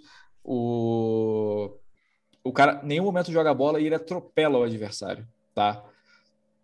É, pode ser um contato pelas costas ou pela lateral oposta à bola, tá? Mesmo que numa tentativa de jogar a bola, se ele chega antes e atropela, é uma falta por interferência de passe. E o bloqueio de braço, né? Ele estende o braço na frente do recebedor para impedir que ele tenha a chance de conseguir uma habilidade de, de fazer a recepção. É o que a gente chama também de barra de braço, se eu não me engano. Correto, Gianni? Sim. Show. Aí, agora a gente tem mais três tipos, tá? Que é o corte, Tá? Ele corta a rota ou leva o recebedor para fora do caminho que a bola estava fazendo contato com ele sem jogar a bola. Tá? É, exemplo, quando o cara está antes de olhar a bola, ele empurra o cara para um lado, tá cortando a rota do cara. Isso é uma interferência de passe. Enganchar e girar. Tá? É, quando o defensor ele faz tipo um, um gancho no recebedor na cintura do cara e faz com que o seu corpo gire. Então, quando o corpo dele gira, tá? É, mesmo que o cara esteja tentando jogar na bola, ele tira a, a rotação, né? ele perturba os pés do recebedor, do possível recebedor, e, e ele tira o cara de uma chance de fazer um processo de recepção claro. Beleza? E aí segurar um braço, né? Que é o, ele segura o braço do recebedor de maneira que restringe a oportunidade de receber. Ou seja, você pode ver que o nome da falta encaixa com todos eles, né? Que é a interferência com a oportunidade de receber esse passe não é DPI, né, que é o Defensive Pass Interference, e o API Offensive Pass Interference. Então, aqui não é interferência de passe de defesa quando, após o snap, os jogadores imediatamente avançam e estabelecem contato um com o outro dentro de uma jarda além da zona neutra. Quando dois ou mais jogadores elegíveis estão fazendo uma tentativa simultânea e legítima de alcançar, receber ou bater o passe. Mesma coisa para não ser interferência de passe de ataque quando um jogador do time B faz contato legal com o adversário antes de o passe ser lançado. Então, às vezes o cara passou, você encostou nele, isso não vai ser uma interferência de passe. Veja bem, que ele fala contato legal. Se você mete um bloqueio legal pelo lado cego no meio da rota do cara, vai ser uma falta, com certeza. E quando durante uma descida na qual um potencial chutador do time A, em formação de chute de scrimmage, simula um chute lançando a bola num, lançando a bola num passe alto e distante e a contato do jogador do time B, que normalmente seria interferência de passe. Tá? Então, primeiro vou mostrar aqui as, os outros exemplos. Aqui foi o exemplo que eu dei da, do atropelamento, tá? o cara vai diretaço no corpo do no corpo do, do jogador. Ele até espera a falta dele, demora tipo 5 segundos para comemorar. É. Tipo, a bola tava chegando, ele atropela o cara, tá? Você pode ver que não é targeting, porque não tem indicador e também não tem contato violento na cabeça. Então, se você pensou em targeting aí porque você viu semana passada, isso não é um targeting.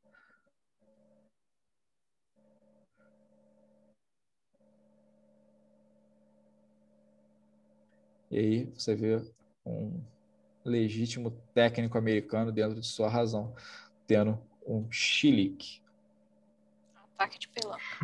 É, dessa, dessa vez ele estava certo. Já vamos falar disso, tá, Wilson? É. Você perguntou a, a aplicação de penalidade, a gente já vai falar já. já. Próximo slide. É o, é o, próximo. Aí, final do extinto torneio touchdown, bola na endzone, ó. Ele não joga a bola. E aí ele faz contato com o jogador. E aí, ó. Flagzinha no ponto da, da falta. O jogador perde a calça. Não é ilegal. Aí.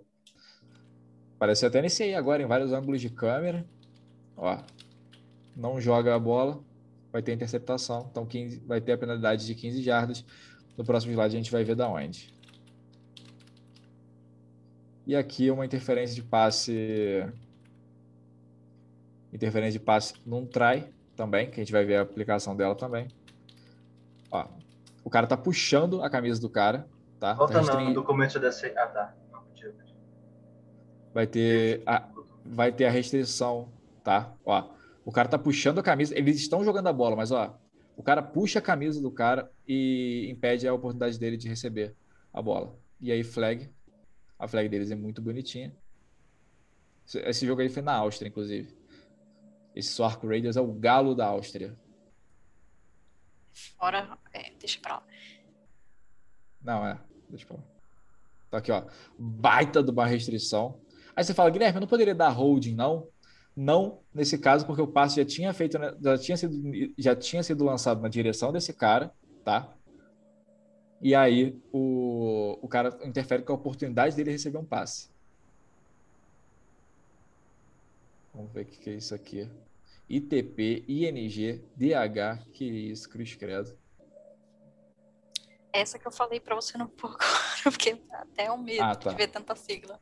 Não, tá, beleza. Rapaz do céu. Tá, e aqui a interferência de passe num punch. Isso aqui não filma, tá? O cara fazendo o passe, tá? Mas veja só, é uma, era uma formação de punch, tá? Uma formação de chute de scrimmage, era uma... É, não, não é esse... Ah, tá, tá, tá. É porque aqui tá atrasado. E tu tava ah, falando tá. de uma coisa, só que na tela tava outra. Ah, tá, tá. Isso só para mim. E aqui, ó, aí tem o contato dos dois e aí tem um passe. Só que para não, porque imagina que se não tivesse essa regra, como é que ia ser fácil? Chega na quarta descida, tu finge que vai fazer um punch, tu faz um passe, toda jogada ia ser é, toda jogada sem interferência de passe. Tá? Então aqui, ó, os caras estão lutando e a bola tá vindo. Se fosse um passe normal, isso aqui seria interferência de passe, mas como foi um chute, era uma formação de chute de scrum, era provável que fosse um punch, a técnica no time, isso agora falando um pouco de técnica de relação ao time de especialista, é o jogador de, do time B, esse cara aqui, ele não tem que ficar olhando para trás para ver a bola. Ele tá bloqueando o cara para não deixar ele chegar no retornador. Show? Aí, se você quiser ver as melhores do baú do Jonas esticado, você fica à vontade também. É, agora a gente vai ver as aplicações de interferência de passe, tá? Eu gosto muito de aplicar interferência de passe. Não de marcar falta, não. A aplicação é legal. Vamos lá. Quando a interferência de passe de defesa acontece a menos de 15 jardas da zona neutra, a gente vai botar a bola no ponto da falta e vai ser a primeira descida automática, tá? Quando a gente tem uma falta além de 15 jardas, isso no campo normal, tá? Uma situação comum de campo. Faltas além de 15 jardas, a gente aplica do ponto anterior 15 jardas e primeiro descida automática. Quando o snap dessa bola é feito dentro da jarda 17, B17, e a falta acontece é, até a jarda B2, tá? entre a B17 e a B2, a bola vai para o ponto da falta e primeiro descida automática. E quando o snap dentro da jarda B17 é, e faltas além da B2, tá? Então, teve o snap na B17 e a falta foi na end zone, a bola vai para B2 e a primeira descida automática. Veja só. É, dentro da B17 e até a B2, ou seja, tem 15 jardas. Como foi uma falta de menos de 15 jardas, olha aqui, bola no ponto da falta. Tá? Só para entender o conceito. E quando é além de 15 jardas, ou seja, dentro da B17 e a falta além da B2, ou seja, é mais de 15 jardas. Como o máximo aqui de 15 jardas da B17 para B2 é a B2, bola na B2 e primeira descida automática em todas as faltas por interferência de passe. E aí vem agora o bônus, que não está na 738. Cadê? Não existe metade da distância para interferência de passe, exceto dentro da B2 e trai. Então, eu vou desenhar daqui a pouco, pode ser? Não me deixe esquecer dessa não, que eu acho que vai ficar mais fácil. Porque essa exceção, ela não está na regra 738 nas aplicações. Ela está na regra 10, 2, 7 ou 6 ou 5, que eu não lembro agora, que é, a esse, é, aplicando metade da distância para gol, e a exceção da regra de metade da distância para gol é a interferência de passe de defesa. Tá? Então aqui a Diane fez o desenho. Olha que coisa linda. Ela fez um desenho, tá? É... Ou seja, o laranja é o ataque e a e a e o roxo é o ponto da falta, tá? Virou o optimize aí, que é uma barrinha. Ah, foi mal. Foi agora? Ah, foi. foi. Beleza. Então vamos lá, ó. Aqui o snap é na A15, tá? O snap é na A15. A falta foi na A22. Vai ser bola na. Ué. Bola na A22, no ponto da falta. Tá? Porque menos de 15 jardas. Show? Agora a gente tem o snap na A15 e a falta na A35, ou seja, 35? É, ou seja, 25 jardas de penalidade, né? A distância, né? Entre a zona neutra e o negócio. Ou seja, bola posicionada a 15 jardas do ponto anterior e primeira descida automática. Show? Agora a gente está na jarda B17 e a falta aconteceu na jarda B10, B9, ou seja, bola na jarda B9, B8. Pontos da falta. Não tem metade da distância para o gol quando o snap é dentro da B17 e B2.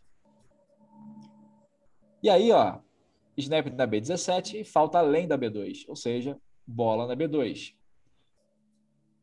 Se, se, se, veja só, a, o snap é na B2 e tem uma falta na endzone, bola na B1. De novo, interferência, bola na, na B meio. A B2, tá? É, a partir da B2 tem metade da distância para gol e em try também tem metade da distância para o gol. Tá? São as exceções à regra da metade da distância para interferência de passe. Agora, é o seguinte. Vamos lá. Quando a, gente, quando a gente fala que não existe metade da distância para o gol em interferência de passe, o que a gente quer dizer? O snap na jarda 30, tá? Desconsidera agora o amarelo e o azul. E aí, na 30 não, perdão. Na 25, tá? Se tivesse aplicação de metade da distância para o gol, a bola iria para a jarda uh, 12 e meio, né? Correto? Só que não existe metade da distância para o gol. Então, vai, se a bola está na 25, a bola vai lá para a jarda 10. São as 15 jardas de penalidade. Tá? Se você olhar na, na aplicação de metade da distância para o gol, tem lá faltas por interferência de passe do time B, tá? Não existe a, a metade da distância para o gol, você aplica a penalidade inteira. Show? Guilherme, eu tô com a bola na jarda B20. Tá?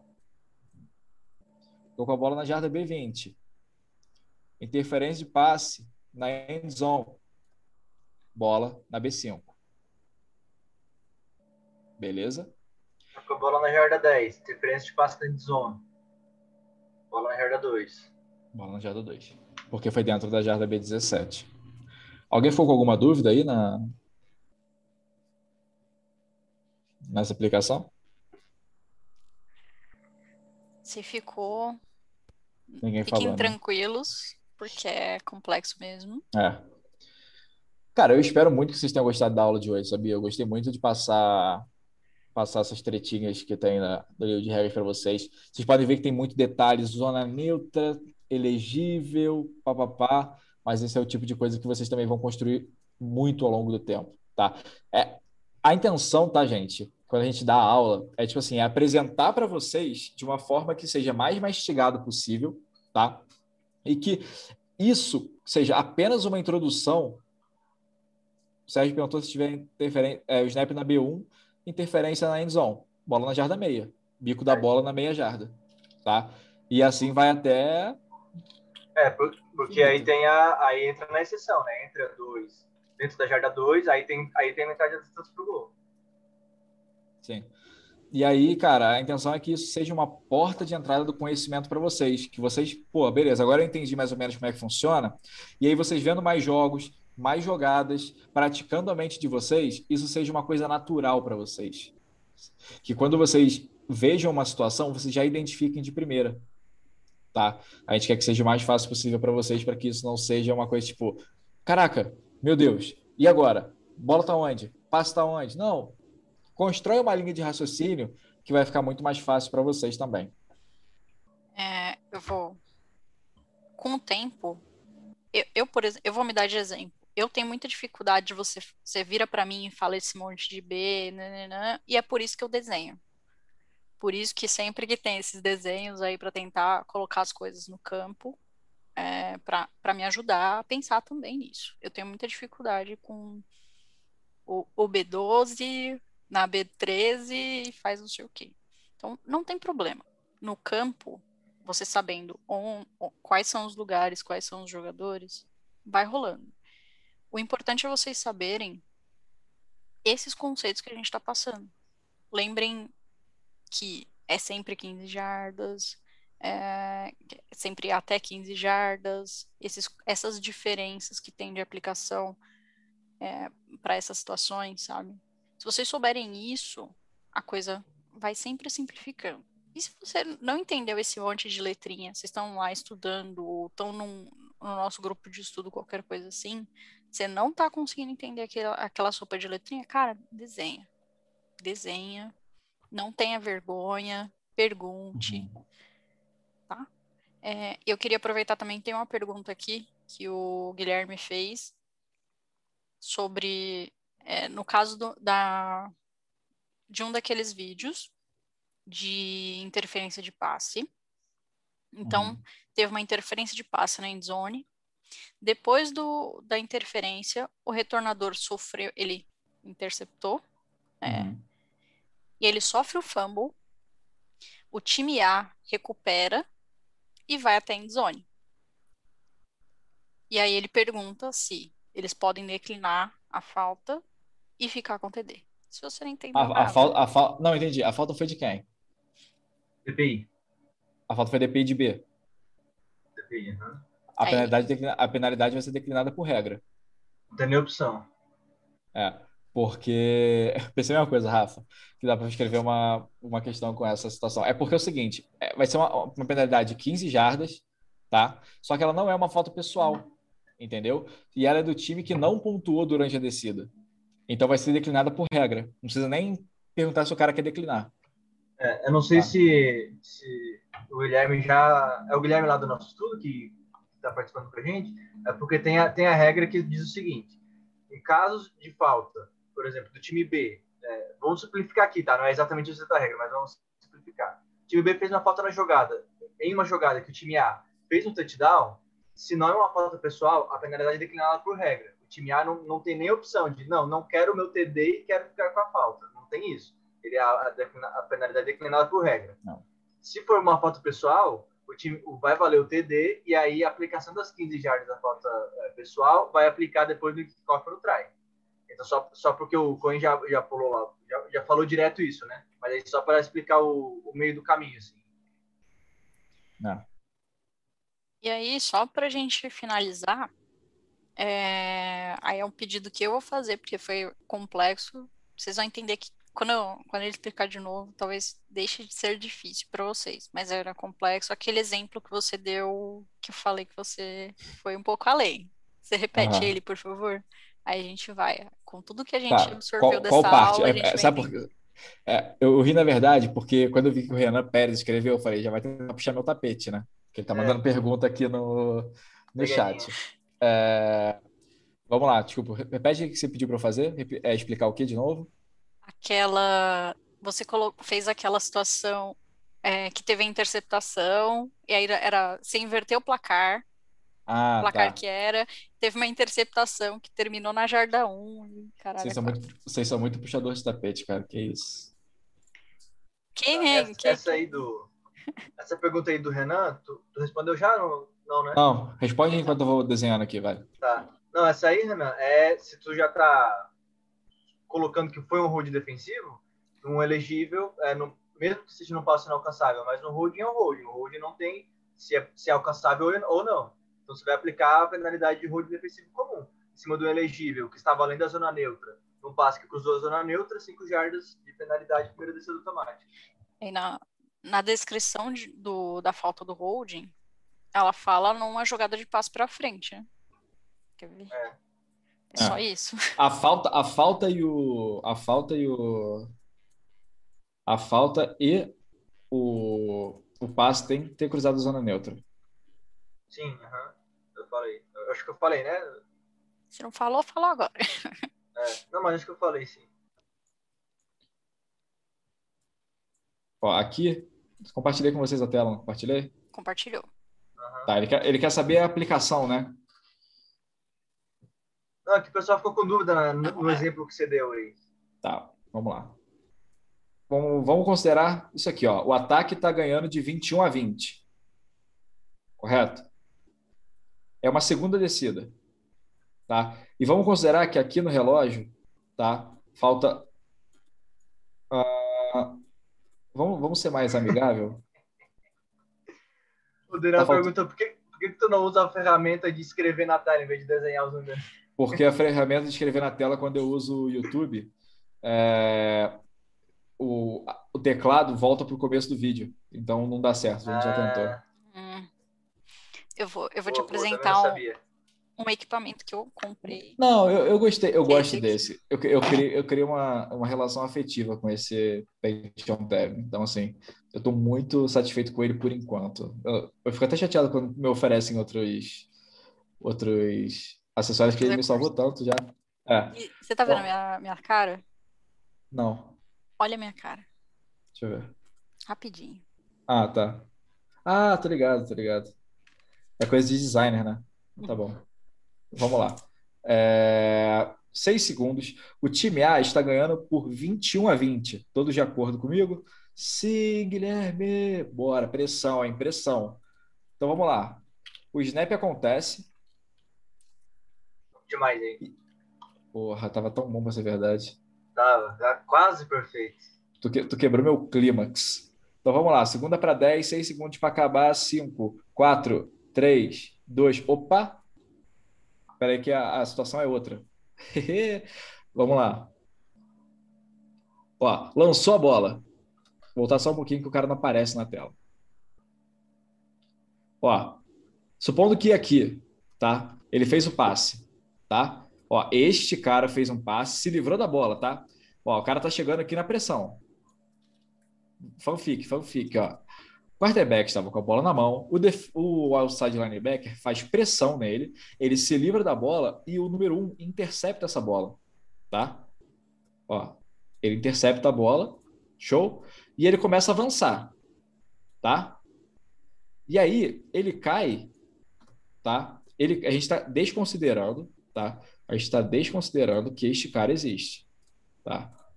A gente está desconsiderando que esse cara existe. Então, show de bola. Aí o número 1 um do time B retornou até a jarda 2. Show de bola? Show de bola, né? Aí eu, quero, aí eu vou explicar para você por que, que eu vou, por que, que eu botei jarda 2, hein? Vou explicar. Nesse caso aqui, nesse caso aqui, veja só. Teve um cara fazendo pressão, tá? Vamos por parte. O cara, você consegue ver meu cursor? Sim. Então, ó. Esse cara aqui, tá? Ele fez pressão nesse cara, que lançou um passe. O número um interceptou a bola e foi tacleado na jarda 2. Não tinha nenhum elegível na área, tá? Olha isso aqui. Nessa área aqui, não tinha nenhum elegível. Então, se um quarterback está dentro da própria end zone, dentro da tackle box, dentro da tackle box, e ele se livra da bola, qual é o resultado do, é, dessa situação? Intentional Qual ground. chamar? É o intentional grounding. Só que a gente está acostumado a ver o intentional grounding sempre ser um passe incompleto.